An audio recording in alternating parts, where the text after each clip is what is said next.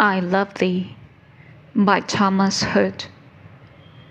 I love thee, I love thee, is all that I can say.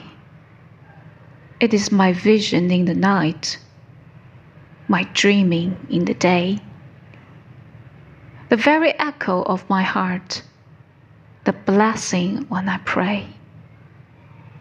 I love thee, I love thee is all that I can say.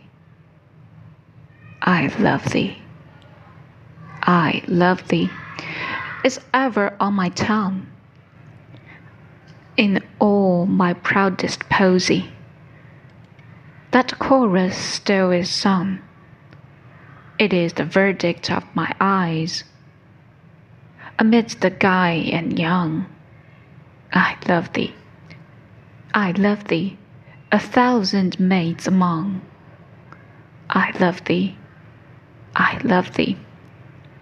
Thy bright hazel glance, the mellow lute upon those lips, whose tender tongue's entrance, but most, dear heart of hearts, thy proves, that still these words enhance. I love thee. I love thee, whatever be thy chance.